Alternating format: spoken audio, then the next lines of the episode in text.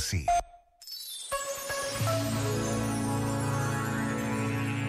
No dicionário encontramos palavras como caminho que se anda num dia, viagem ou encontro.